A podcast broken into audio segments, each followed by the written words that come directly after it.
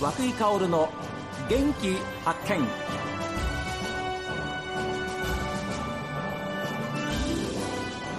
こんにちは和久井薫です。和久井薫の元気発見。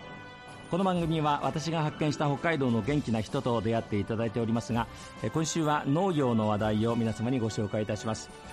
えー、去年のですね5月に実はお話をお伺いしました、えー、新規収納で北海道にやってきました本別町の新井陽介さんをご紹介いたします。新井さんこんにちは。あこんにちは。どうぞよろしくお願いします。よろしくお願いします。いや去年の確か5月頃にお伺いしたんで1年半ちょっと経ちました。おかわりございませんか？そうですね。あの順調に あの元気にさせてもらってます。いや、よかったですね。あの改めてですね、もう新規州の北海道本別にやってこられて何年目になりますか？本別に来てからは6年経つんですけど、もうそんなになりました。はい、で新規収納してからは、あの新規収納ってから自分で経営を始めてから、今年で4年が終わったというあ4年が終わりました、はい、手応えとしてはいかがですか？いやーそうですね、もう本当に毎年毎年、あのヒヤヒヤしながら、なんとかやってるという感じです、ね、ええで今年の農作業、4年目の作業としては、1年振り返って、どんなもんでしたか？そうですね、まあ、4年 ,4 年経ったってことは、まあ、全部やる作業が全部4回目なので、はいはい、作業自体はまあ少し慣れてきたというか、そのあの少しはまあ慣れてきたような気がするんですけど、ええ、やっぱり毎年毎年こう天気が違ったりとかですね、い。ろいろ、はい、それぞれトラブルがあるので、えまあ、あの苦労して周りの人に助けてもらいながら、なんとかという感じです。そうですか。あの去年お伺いしたときに、家の前は本当に広い庭があってですね、でその庭をあの紹介していただいて、ちょっと外に出ましたら、もう本当に向こうの方までも畑が広がってましてね、はい、今までの生活とはガラッと変わった毎日を送られているんだなというふうに感じたんですけれども、今、改めて作っている作物というのはどんなものですか？今はですね、えっと、小麦と、はい、あとは豆類です、長豆、小豆と大豆を作ってるのと、はい。えー、ビート、砂糖の原料になる天才を作ってるのと、はい、あとはバレー書芋ですね、ええ、を作ってますね。なんか全然あれですね、あの本格的に農業を始められて4年目なんていうような感じじゃなくても、もう次から次へと言葉が出てくるってことは、それだけ馴染みました、やっぱりね。そうそうですね、もう本当、そういうことばっかり考えて生活しているような状態なので。ええええ、いや、でもそういうのに憧れて、えー、新規収納、本州から北海道に来られたんですもんね。そうですね、まあ、やりたいことが今できてるという感じはありますね。えー、で終了というか、その出来高っていうのはどのどどうですか？いやまあ、そうですね、まああのそれなりという感じでしょうか、ね、まあ大体あの、今日の平均って、その作物ごとに大体出るんですけど、ええ、まあ、あの幸い、その平均程度、なんとか取らせてもらってるので、まあ、ただ、うちもその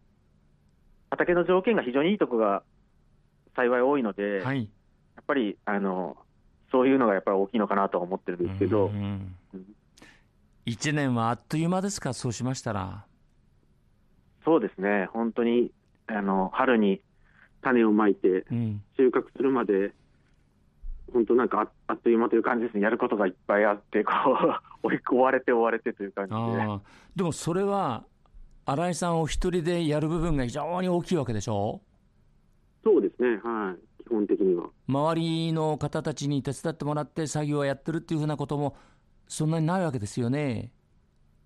そうですね、まあ、基本的には一人でやって、よっぽど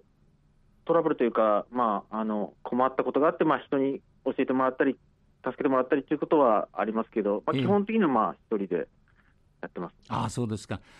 この時期というのは、どういうお仕事、作業なんですか？あ今はですね、まあ、大体11月の中旬過ぎると、もう畑の仕事っていうのは大体終わってしまうので、はいはい、それからまあ機械をこう洗って、整備して、油さして、収納してっていうのをやって、そういうのがまあ終わったような時期ですかね、今は。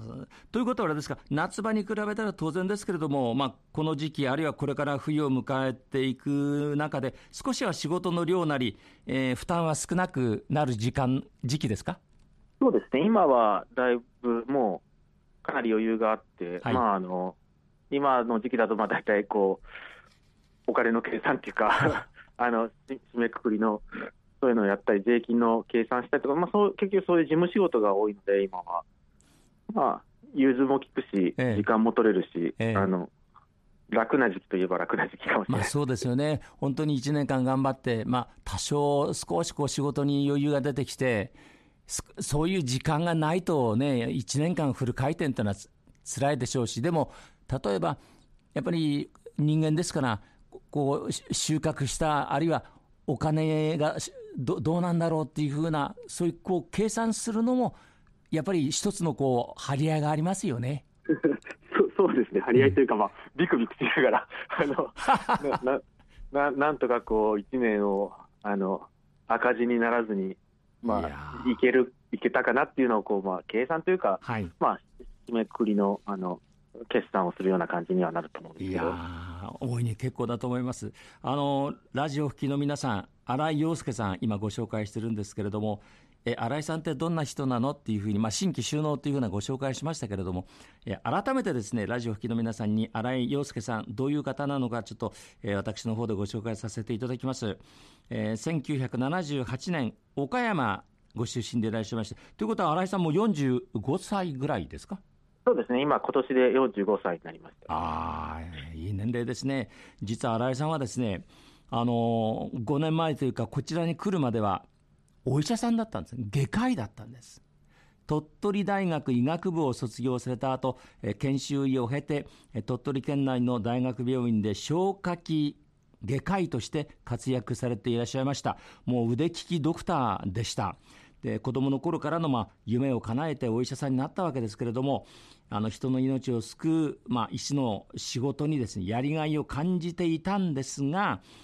えー、まあ40間近になってもう一度別の目標にチャレンジしてみたいということで本別町に新規就農者としてやってまいりました。でもちろんご家族も一緒です、えー、奥様それから、えー、お嬢さんと息子さんがいらっしゃいます。いえ去年あの新井さん私がお伺いした時にはお子さん2人がですね私が行ったらあの家の前でもう広い庭で一生懸命もう元気よく遊んでました。ご家族の方は皆さんお元気ですか？そうですね。あのみんな元気にやらせてもらっててもう子供も、はい、下の子も小学生に今年からなってるので。あ息子さん小学校に入りました？はい。なのでもう兄弟揃って 仲良く今学校行ってるような状態。いやそれは良かったと思いますよ。改めてですね、まあ、お話をお伺いすると、どうなんでしょうか、やっぱりお医者さんというのは夢からあの子供の頃からの夢でしたからそれをもう、えー、その世界に入ったわけですけれどもやっぱりもう一つこう自分のこう可能性というかなんか試してみたいな別の世界があるんじゃないのかなっていうふうに思われたんですか？そうですね。まあ本当にそんな感じなんですね。えー、あの立派な書をいただくと、なんかすごいあれ 聞こえちゃいますけど、いや、本当に、まあ、ちっちゃい頃から、まあ、手術っていうのをしてみたくて、でそのそういうのに憧れて、まあ、それをするためには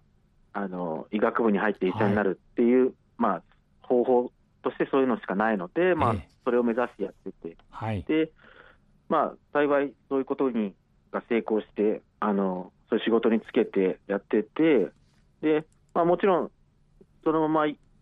あの定年というかです、ね、引退するまで、はい、その仕事でやっていくっていうのも非常に魅力的だし、えー、いい素晴らしいことだとは思うんですけど、まあ、やっぱりこう、それだけをだと、なかなかその他の仕事というかですね、その、はい、本当に病院の中のことしか知らないので、やっぱり他のこと、もう少し他のこともややってみたいというんですかね。あのもうちょっと違う人生を やってみたいというのも少しあったのかもしれない。いやそれがすごいですって、で去年あのお伺いしたときに、そのお医者さんからですね今の、まあ、農家さんは、まあ、継いでですねお仕事やってる中で僕すごく印象的に残ったのはやっぱり家族一緒にいられるんですよ。時間をそういう時間を増やし増やしたいんですよということをおっしゃってました。それはその通りですか？今も。そうですね。まああのやっぱり家族と接する時間は、うん、あの必ずこっちに来た方が長くなってますしまあそのやっぱりあの子供の例えば、まあ、小学校入っているので、子供のその PTA のこととか、はいまあ、いろいろ行事のこととかあるのって、やっぱり前の仕事やってると、もう完全に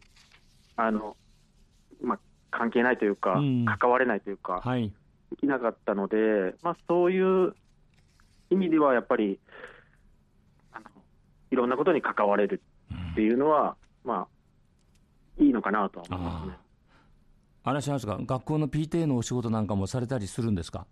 あまあまあ、そんなにあのすごい大きな仕事してるわけじゃないんですけど、えーえー、まあ、あの介護介護に集まったりとか、そういう程度ではありますけど、まあ、小さな小学校なので、えー、まあ、あのちょっと集まりがあったりとかっていうことは、時々あるんですよね。今までそしたらお医者さんで生活されていた頃は経験できないようなことも経験されてるわけですよ、今ね。そうですね、多分まあまあその頃はまだ子供もちっちゃくて、ええ、学校の行事とかっていうことはなかったんですけど、はい、でも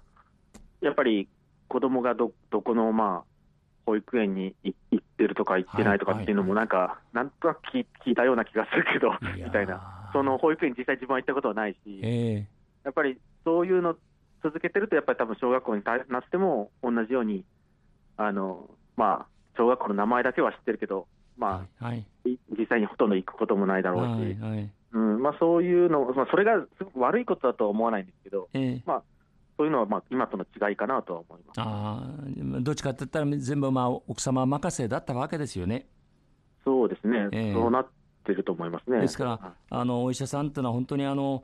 えー、お子さんのが起きている顔を見ることがなかったりですね、なんかそういう経験をされている方が多いように聞きますけれども、やっぱりそういった家族4人の皆さんたちの会話が目の前でできるということは、本当に、まあ、私、ご本人、あの新井さんが一番大変だったと思います、奥様も大変だったと思いますけれども、私は周りで聞いてても、あよかったなっていうふうな思いは抱かせる、あの新井さんのお言葉ですよ。そうですね、まあ、一緒に生活してるっていう感じは今の方がはるかにありますね。